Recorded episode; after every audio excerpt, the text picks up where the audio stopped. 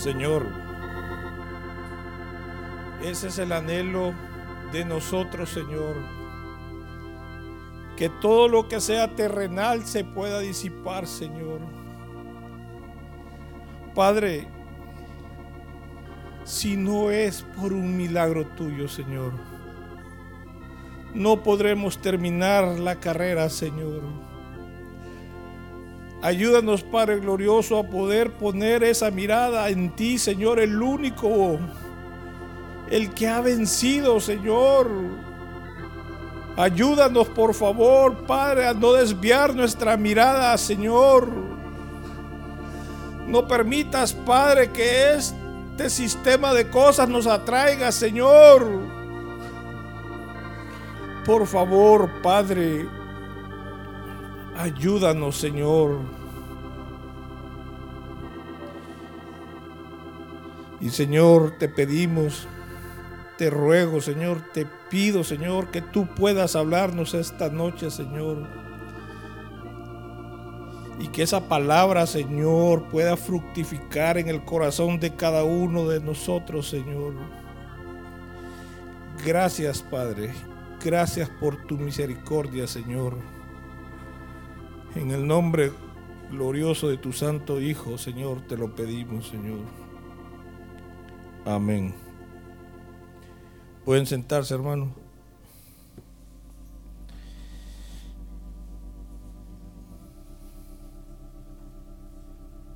Bueno, primero eh, quiero disculparme por si se me va la voz, pero estoy saliendo de una bronquitis bastante fuerte y cómo se llama, eh, como le tocó al hermano Ramón, por obediencia, estamos aquí parados con la ayuda del Señor. Porque a veces el enemigo trata de, el enemigo sabe muy bien la, la palabra que el Señor ha puesto en cada uno de nosotros, de los que vamos a compartir. Y Él no quiere que esa palabra se comparta y empieza a poner estorbos. Pero como decía la profecía, no seamos simples, no, no andemos como simples, que nuestra mirada sea hacia dónde? Hacia el cielo. Y fíjense que qué lindo es el Señor. Porque cuando a mí me dijeron que me tocaba compartir, yo decía, ¿de qué voy a compartir? ¿Qué voy a hablar? Porque yo creo que es normal que los que estamos, como una vez lo, dijo el hermano Alberto, me acuerdo aquí, que, que pasamos por ciertos desiertos, ¿verdad? Y es difícil. Pero yo por eso siempre he motivado a los hermanos de que en cual que nosotros no dejemos de asistir a ninguna reunión, ya sea célula, ya sea la reunión del jueves. ¿Por qué? Porque el Señor en su gran misericordia, una palabra, por muy pequeña, la va a traer para nosotros. Y eso fue lo que sucedió conmigo. En una célula, en una reunión de célula, yo, le había estado, yo había estado orando al Señor, Señor, ¿qué quieres que yo hable a los hermanos? ¿Qué es lo que tú quieres? Y miren, en esa reunión de célula, una hermana jovencita quiso participar. Y el tiempo que se tardó para compartir fueron más o menos dos minutos. Pero bastó y sobró para entender que esa era la palabra que el Señor quería que yo compartiera con ustedes. Miren, me tocó tanto esa palabra. Me tocó tanto y, di, y entendí, Señor, eso es lo que yo tengo que compartir con los hermanos. Pero ¿por qué? ¿Por qué tengo que compartir esa palabra?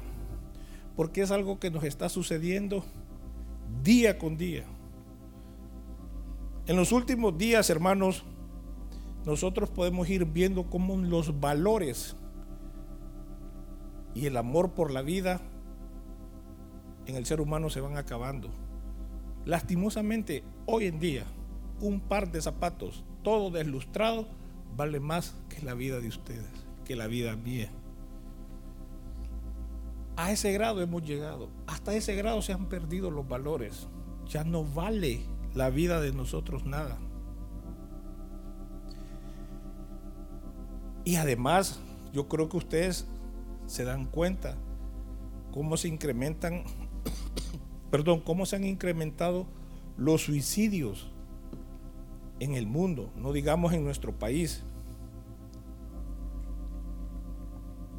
Y todo eso, por lo que les acabo de decir, porque ya nuestros valores, ya, ya, ya como se llama, la vida, ya no, no vale nada para muchas personas. Incluso, hermanos, lo más importante, hablemos sobre la, los cristianos y hablemos de los cristianos entre comillas, ¿verdad? Muchos, hermanos, muchos cristianos, el amor de ellos se está enfriando. Y muchos cristianos ahora vienen y asisten a la iglesia por cumplir un acto religioso o porque es un club sano de amigos o porque van a decir el hermano fulano es una buena persona, asiste a la iglesia. Hasta ese grado está llegando el pueblo de Dios. Y como les dije, en nuestra vida cotidiana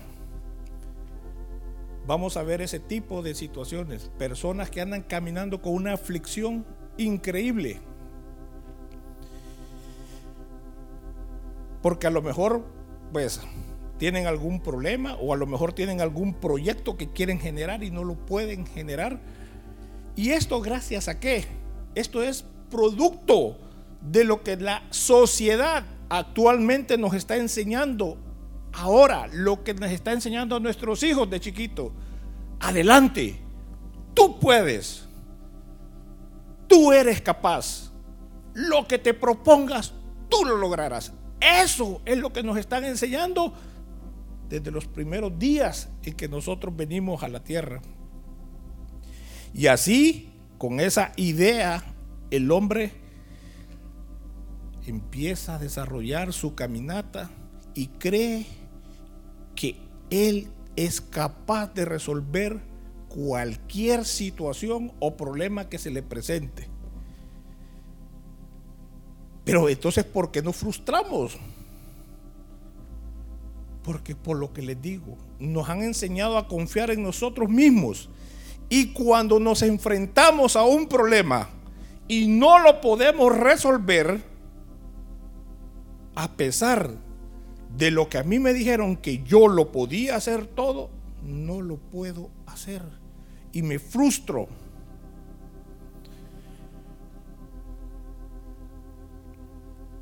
Hermanos, eso es lo que la sociedad nos está metiendo todos los días.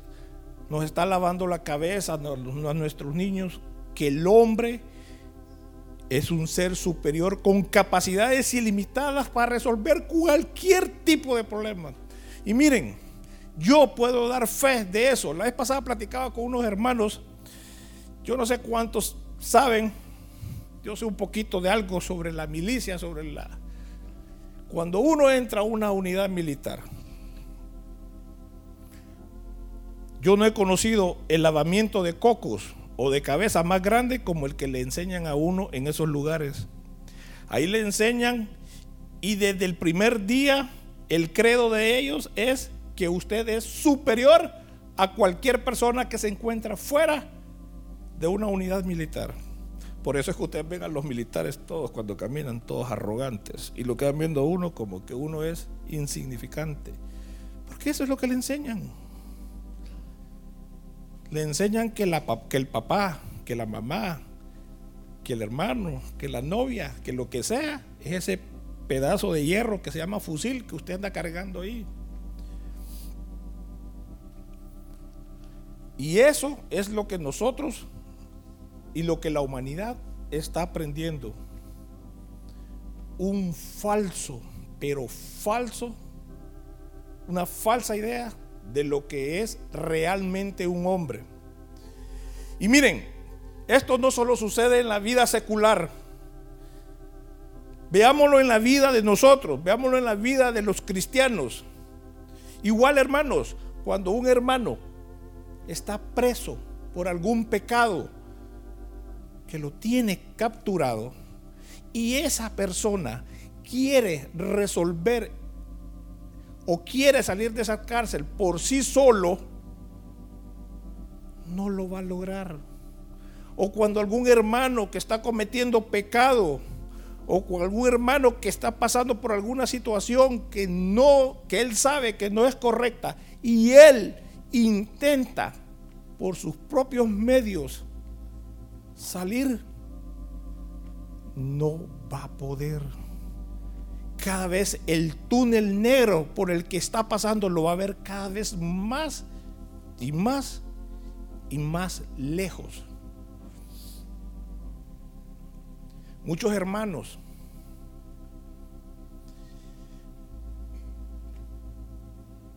cuando están pasando por situaciones de ese tipo, su corazón se daña a tal grado de que ustedes se van a dar cuenta, ustedes, se van a, ustedes van a conocer ese tipo de hermanos cuando ustedes vean que son los que murmuran por cualquier cosa. Hoy el pastor ni me saludó. ¿Vieron cómo andaba el hermano aquel? Y yo no entiendo cómo es posible que el hermano se las tira de líder y lo miré yo diciendo una mala palabra. Es más, yo me voy de ahí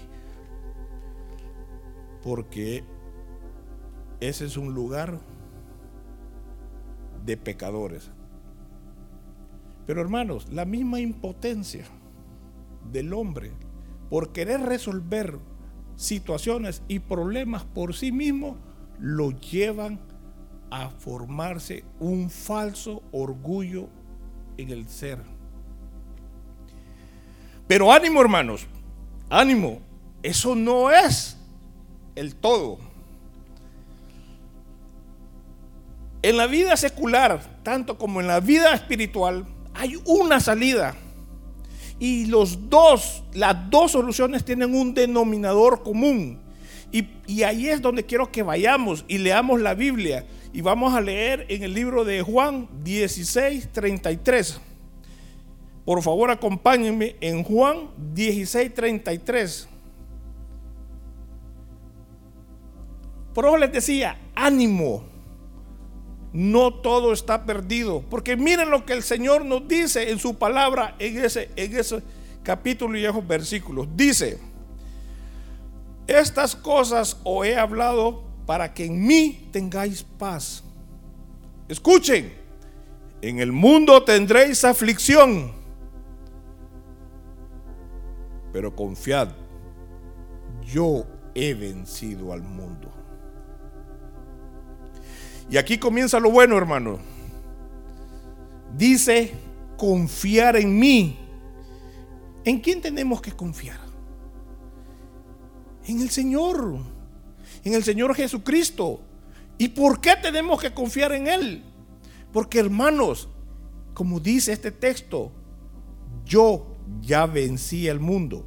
Hermano, Él ya conoce los problemas por los cuales usted, los que nos ven por televisión, los problemas que yo estoy pasando, las tentaciones por las que yo estoy pasando, por las tentaciones que usted está pasando ya las conoce. Y lo más importante es que Él ya las venció.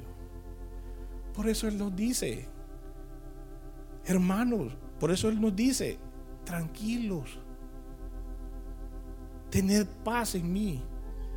Yo ya vencí al mundo.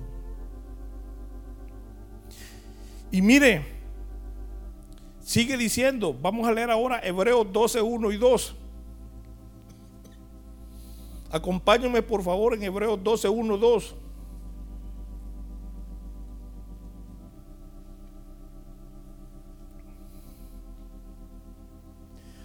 Y mira lo que nos sigue diciendo él.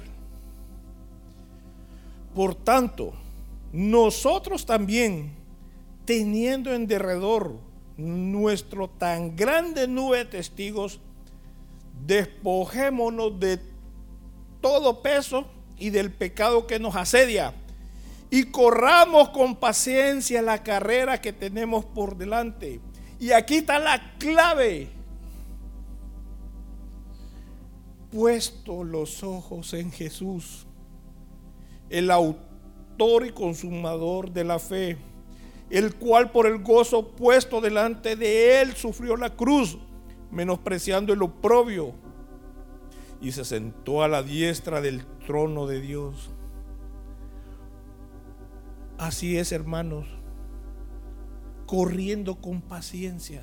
Muchos de nosotros queremos que los problemas o las aflicciones en las que estamos viviendo se resuelvan en el tiempo que nosotros queremos. Muchos queremos que el proyecto que yo estoy planificando me dé los frutos que yo quiero tener. salir de la cárcel, que, del, el pecado que me tiene encarcelado, quiero salir ya. Pero la Biblia nos dice claramente, correr con paciencia. Y lo más importante, puesto los ojos en el Señor Jesucristo.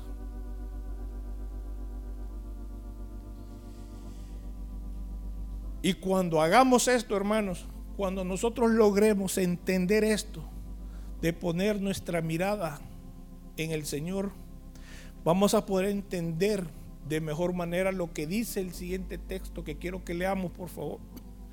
En Mateo 11, 28 y 29. Mateo 11, 28 y 29 dice, Venid a mí todos los que estáis trabajados y cargados, y yo os haré descansar. Llevar mi yugo sobre vosotros y aprended de mí, que yo soy manso y humilde de corazón, y hallaréis descanso para vuestras almas. Entonces, hermanos, ¿por qué nos atribulamos? ¿Por qué queremos resolver con nuestras propias fuerzas algo que el creador del universo nos está diciendo claramente que no lo vamos a poder hacer. Si nosotros queremos hacer o resolver algo por nuestras propias fuerzas y nos olvidamos y apartamos nuestra vista del único que puede hacerlo, tenemos garantizado el fracaso.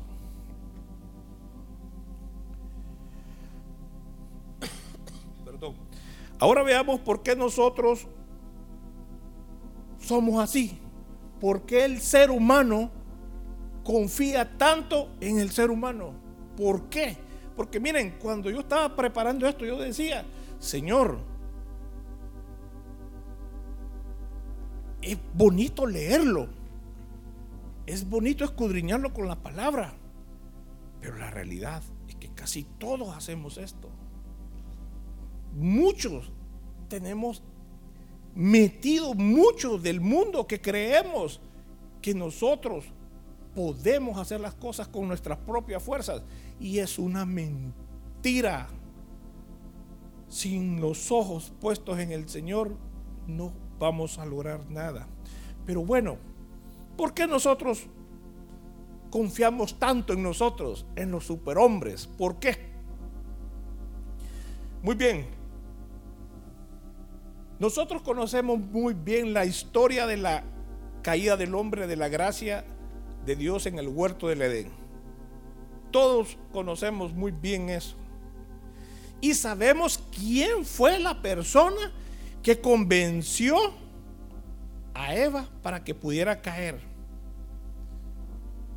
Entonces, como dicen los ingenieros de calidad, vamos a hacer una práctica de causa raíz, como le llaman los ingenieros, para entender cómo es que nosotros los seres humanos hemos llegado hasta ahí, a confiar tanto en nosotros. Bien, vayámonos a la Biblia, hermanos, y vamos a leer en el libro de Ezequiel, vamos a leer del capítulo 28, del versículo 14 al 17. Ezequiel 28, del 14 al 17.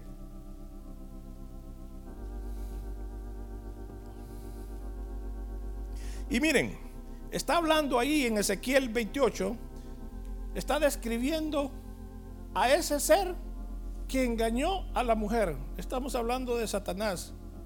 Y dice, tú querubín grande, protector, yo te puse en el santo monte de Dios. Ahí estuviste. En, en medio de las piedras de fuego te paseabas. Perfecto eras en todos tus caminos desde el día que fuiste creado, hasta que se halló en ti maldad. A causa de la multitud de tus contrataciones fuiste lleno de iniquidad y pecaste, por lo que yo te eché del monte de Dios y te arrojé de entre las piedras del fuego, oh querubín protector. Se enalteció tu corazón a causa de tu hermosura. Corrompiste tu sabiduría a causa de tu esplendor yo te arrojaré por tierra, delante de los reyes te pondré para que miren en ti. Si ustedes leen ese texto bíblico, muchos me van a decir, hermano, pero están refiriéndose al rey de Tiro. Pero el espíritu que gobernaba a esos reyes en, entonces, en ese entonces era el, el espíritu de Satanás. Pero lo que me llama enormemente la atención y quiero que por favor se fijen, es donde dice que él se enalteció. O sea, se llenó de orgullo y envidia y quiso ser como Dios. Ahora vamos a seguir leyendo la Biblia para entender, como les digo, por qué nosotros tenemos ese falso concepto de que podemos lograrlo todo. Vámonos a Génesis en el capítulo 3 del 1 al 5. Y dice en Génesis del 3 del 1 al 5, pero la serpiente era astuta, Satanás era astuta, más que todos los animales del campo que Jehová Dios había hecho, la cual dijo a la mujer, con que Dios os ha dicho, no comáis de todo árbol del huerto. Y la mujer respondió a la serpiente, del fruto de los árboles del huerto podemos comer pero del fruto del árbol que está en medio del huerto, dijo Dios, no comeréis de él, ni le tocaréis, para que no muráis. Entonces mire la astucia de la serpiente. Entonces la serpiente dijo a la mujer, no moriréis, sino que sabe Dios que el día que comáis de él, serán abiertos vuestros ojos. Y aquí viene, y seréis como Dios sabiendo el bien y el mal. Como pueden ver, Satanás fue echado.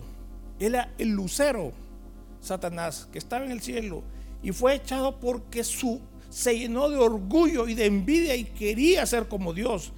Y como él fue echado con el mismo dardo, por lo que fue echado, atacó a la mujer y le dijo, come si vas a llegar a ser como Dios?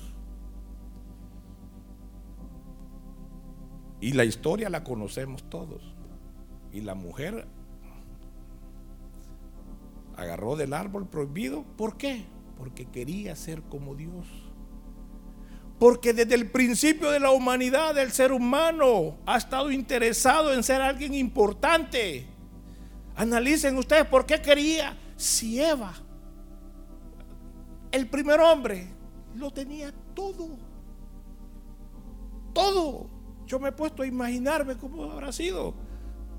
Si a Adán se le ocurrió, esto es, esto es muy personal. Si Adán quería platicar con el león, se iba, a león, ¿cómo estás? Imagínense ustedes los placeres que tenía Adán y Eva.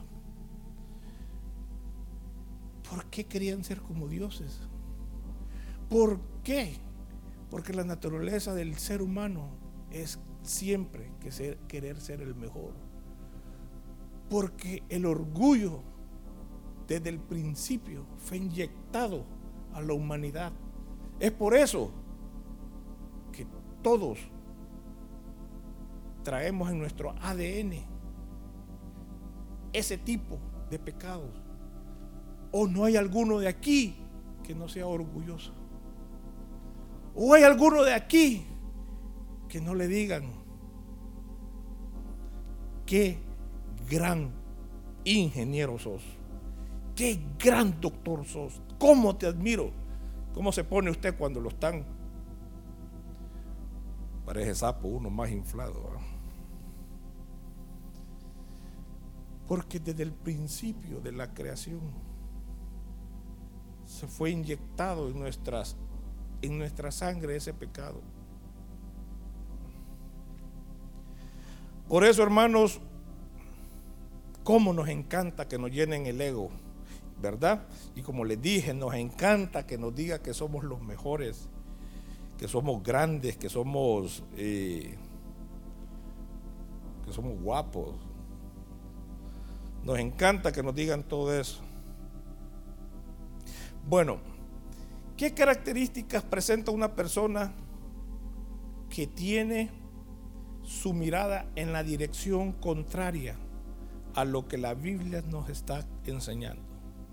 Es importante que nosotros podamos entender esas características y podamos identificar si nosotros caemos dentro de alguna de esas para pedirle al Señor el auxilio, ¿verdad? Características que presentan una persona que tiene su mirada en la dirección incorrecta. Número uno,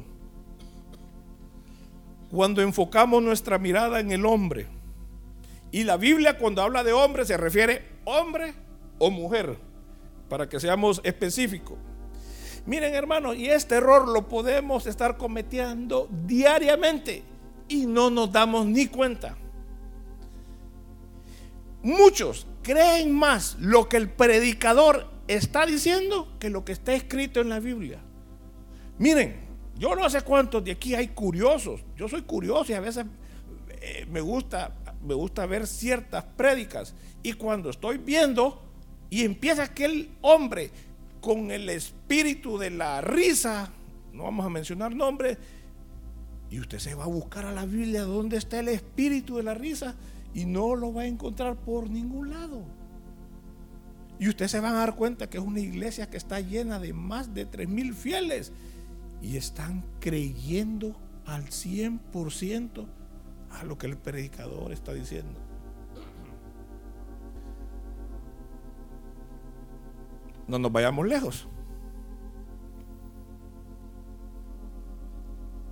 ¿Cuántos de aquí tenemos en un pedestal a nuestro esposo o a nuestra esposa? Ah, no, no, no, no, no, no, hermano, y se está metiendo en problemas. ¿Cómo está eso? Sí, hermanos, somos seres humanos. Y el ser humano puede tropezar en cualquier momento. Y qué feo y qué horrible es cuando ese pedestal se desmorona. ¿Por qué tenemos que poner la mirada en el hombre? Miren lo que dice la Biblia en Jeremías 17:5. Maldito el hombre que confía en el hombre. Escucharon, maldito, separado de Dios, aquel hombre que confía en el hombre y pone carne por su brazo y su corazón se aparta de Jehová. Porque hermanos, cuando nosotros empezamos a confiar en el hombre, aparte de esa maldición que heredamos, empezamos a alejarnos del Señor. Entonces, hermanos, una característica es que podemos estar poniendo nuestra mirada en el hombre. ¿Se fijaron lo que el hermano líder le dijo a la hermana? No, no, no, no. Yo no regreso a esa iglesia. No, no, no. Hermanos, ¿por qué ponemos la mirada en un hombre si el hombre es imperfecto? Si el hombre es un pecador, si por pura gracia y misericordia del Señor estamos donde estamos. Entonces, ¿por qué ponemos nuestra mirada? Y quiero hacer una aclaración, esposas y esposos. No es que vamos a desconfiar de nuestros esposos o esposas. Si nuestra mirada está puesta en el Señor, si nuestra fe está puesta en el Señor, yo voy a confiar plenamente, no en el hombre, pero sí en el Señor. Pero va a ser bien doloroso cuando ese pedestal se derrumbe. Entonces, hermanos, no nos no enfoquemos nuestra mirada en el hombre. Característica número dos. Poner nuestra mirada en el mundo.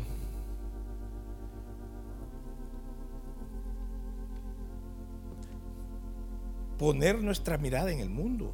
Sí, muchos somos presos de los afanes que este mundo nos está ofreciendo.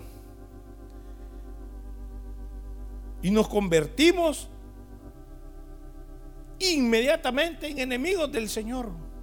Cuando nos afanes de este mundo nos atraen más que las cosas. Miren lo que dice la Biblia en Santiago 4:4. Santiago 4:4 dice, oh almas adúlteras, ¿no sabéis que la amistad del mundo es enemistad contra Dios? Cualquiera pues que quiera ser amigo del mundo, se constituye enemigo de Dios. Y miren, a mí no me había caído, como decimos los catrachos, no me había caído el 20 en, en algo. Y no se me olvida la prédica que dio el hermano Carlos Cardona cuando dijo que ser amigos del mundo o es como si somos fríos o calientes. Y él explicaba en su prédica que cuando somos amigos del mundo, somos tibios. Y es cierto, somos tibios. Y cuando ¿y qué dice la Biblia sobre los tibios? ¿Qué es lo que hace el Señor? Los vomitará. Entonces, hermanos, las amistades del mundo nos pueden convertir en enemigos del Señor. Fuerte la palabra, pero así es. Los afanes que hay afuera son tan atractivos que son imanes para el ser humano y fácil de desviar nuestra mirada del Señor. Entonces, hermanos, o somos fríos, calientes o tibios. Entonces, si somos tibios, seremos enemigos del Señor y nos vomitará. Otra característica, cuando enfocamos nuestra mirada en nosotros mismos, o cuando nuestra confianza está puesta en nosotros mismos, cuando nosotros creemos que con nuestras fuerzas y con, y con nuestras habilidades podemos alcanzar cualquier cosa. Y como le repito, eso es lo, lo que la sociedad nos está enseñando. Que usted puede resolver cualquier cosa. Y hermanos, las cosas del Espíritu son locuras para el hombre. Para el hombre no cristianos son locuras. Miren lo que dice la Biblia referente a eso, cuando creemos que nosotros, con nuestras propias fuerzas y con nuestras propias habilidades, podemos alcanzar grandes cosas. Miren lo que dice en el libro de Juan 15, 15, 5, perdón. Dice en la Biblia en Juan 15, 5. Yo soy la vid vosotros los pámpanos, el que permanece en mí y yo en él, este lleva mucho fruto. Y ahí está la, y ahí está la respuesta para los que creen que lo pueden hacer. Porque separados de mí nada podéis hacer, nada. Separados de Dios no podemos hacer nada. Pero hermanos, tenemos que llegar a entender eso. En lo personal, en mi vida personal, yo lo he aprendido a golpes. Yo les he comentado muchas veces, muchas veces, yo me preparé, estudié y a veces sigo estudiando. Y me he encontrado con situaciones donde el yo cree que lo va a resolver. Que mi experiencia de tantos años podrá resolver esa situación. Y cuando estoy en medio de la tormenta, me doy cuenta que no sé nada y que no soy nadie. Y yo se los he comentado, les he contado esas experiencias que hasta cuando me he puesto a orar, las cosas se solucionan. Entonces, hermanos, si conocemos las claves del, desde el principio, ¿por qué no las usamos? ¿Por qué no confiamos en el Señor? Yo les comentaba hace mucho tiempo, no me acuerdo si fue en un comentario en la célula. Yo conozco a alguien y les decía, se le pierde algo y no crea que se pone como loco, como loca a buscar, no, primero se pone a orar y encuentra las cosas. Yo me pongo a buscar y me desespero. Pero hermanos, en lo más pequeñito es donde se demuestra realmente si nuestra mirada está totalmente puesta en el Señor.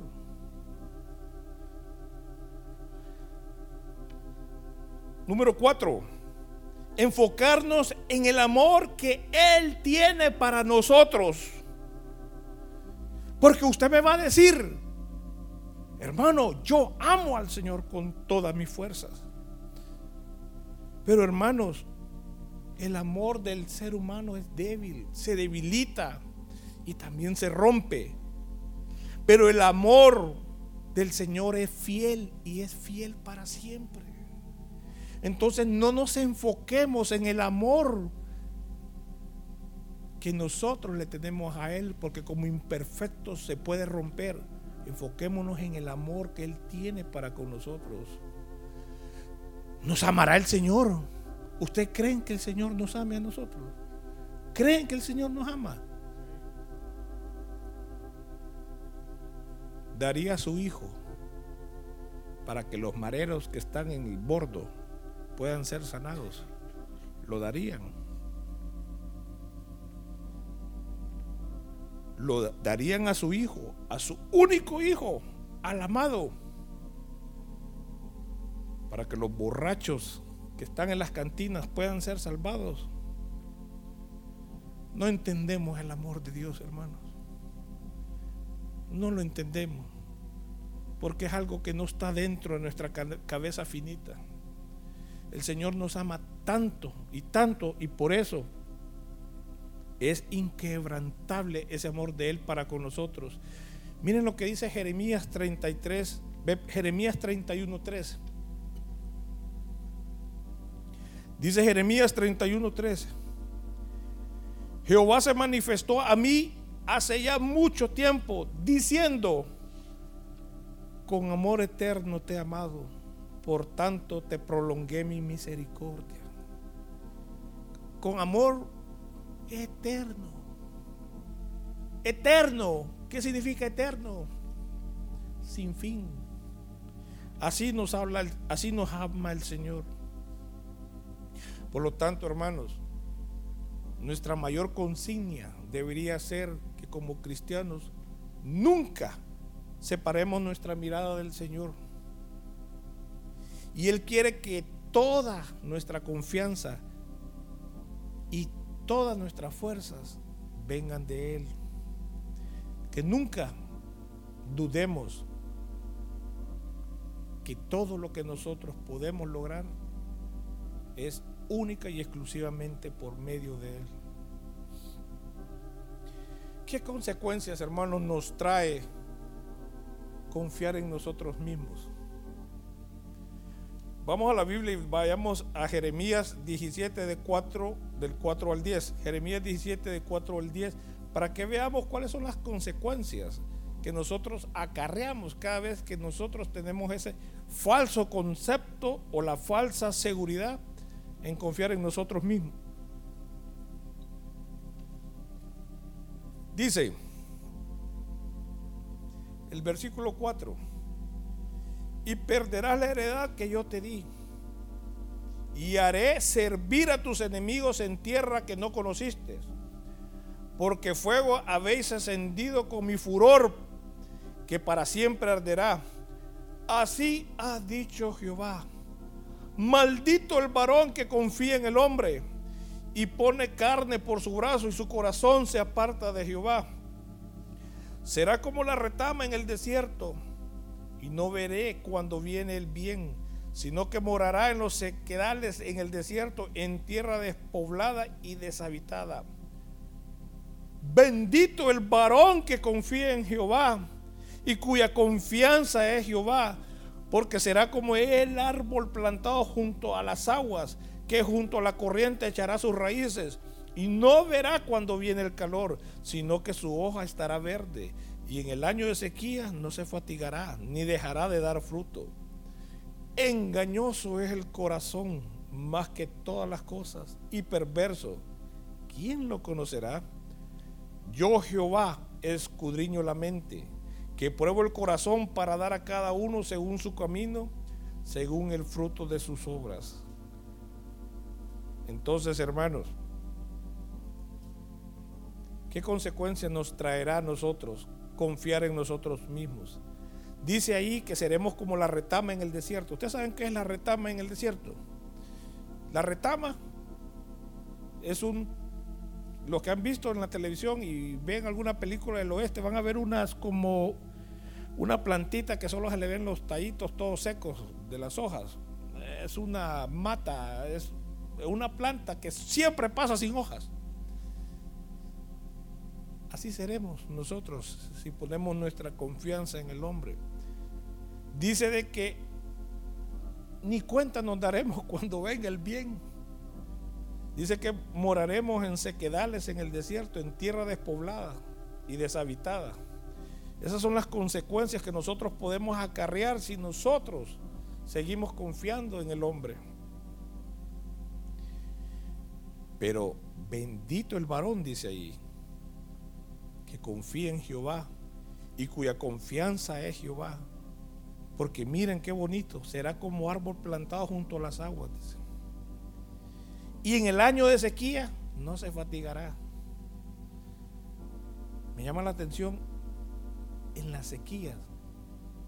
Por lo tanto, no crean ustedes que no vamos a pasar por situaciones.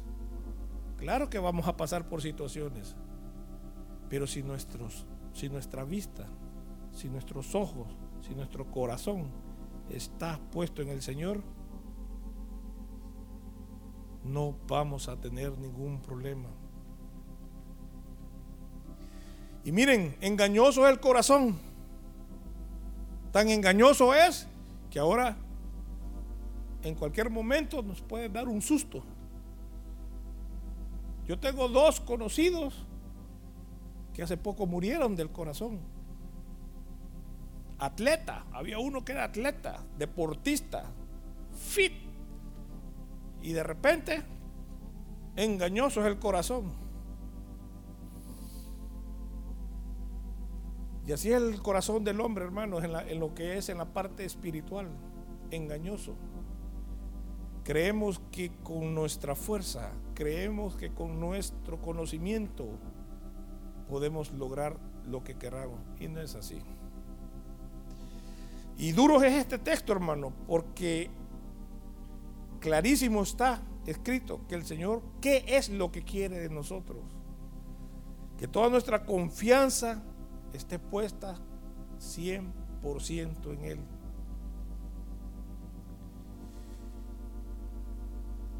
Y Él nos va a decir lo que está escrito en Mateo 25, 21. En lo poco me fuiste fiel, en lo mucho te pondré. Si en un poquito, como les decía yo, nosotros somos fieles al poner nuestra mirada en el Señor, cuánto más va a ser lo que el Señor nos va a dar cuando Él vea que nosotros somos hijos obedientes, que no apartamos su la mirada del rostro de Él. En este mundo tendremos aflicciones, nos dijo el Señor. Pero también, hermanos, nos dio el alivio. Pero confiad en mí, yo ya vencí el mundo. Por lo tanto, hermanos, a partir de este día, los que hemos escuchado, ya no le digamos a nuestros problemas, ya no le digamos a Dios cuán grandes son nuestros problemas. Ahora digámosles a nuestros problemas cuán grande es nuestro Dios. Eso es lo que tenemos que hacer ahora. Pongamos nuestra mirada en el Señor. Pónganse de pie, por favor, hermanos. Y cantemos ese coro que acabamos de cantar. Pon tus ojos en Cristo. Y lo terrenal, dice el coro, se, disipará a la luz del glorioso Señor.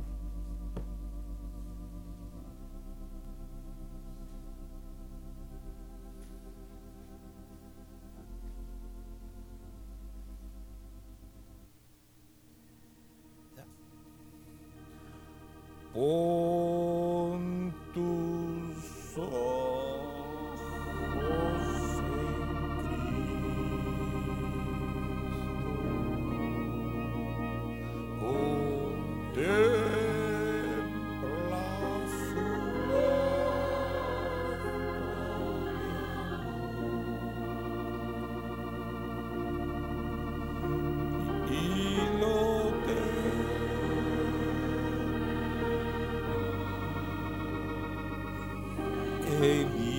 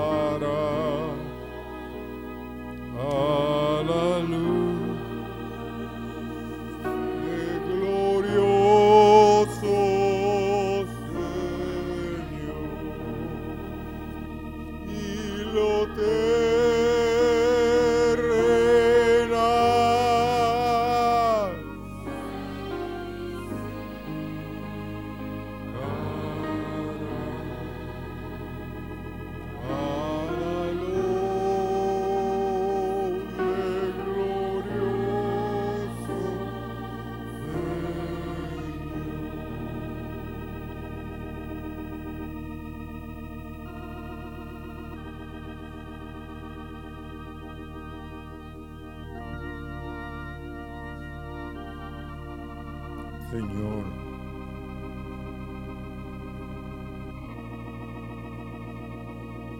No entendemos. Por eso tú nos repites una y otra vez que con amor eterno nos has amado y por eso has prolongado tus favores, tus misericordias, tus compasiones hacia cada uno de nosotros esta noche. Señor, seremos tu pueblo y tú serás nuestro Dios, Señor.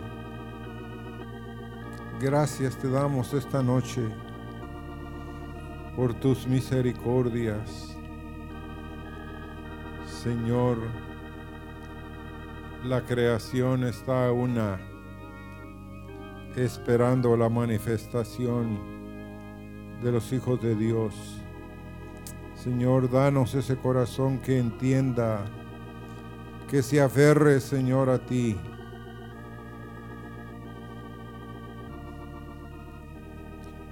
Y nos cuesta poner la mirada en Dios, ¿saben, hermanos? ¿Saben por qué? Porque todo lo que tocamos es real. Y creemos que Dios no es real, porque no lo vemos. Somos Tomases. Amén. Si no viere, dijo, y tocare, y metiere mis dedos, ¿qué dijo él?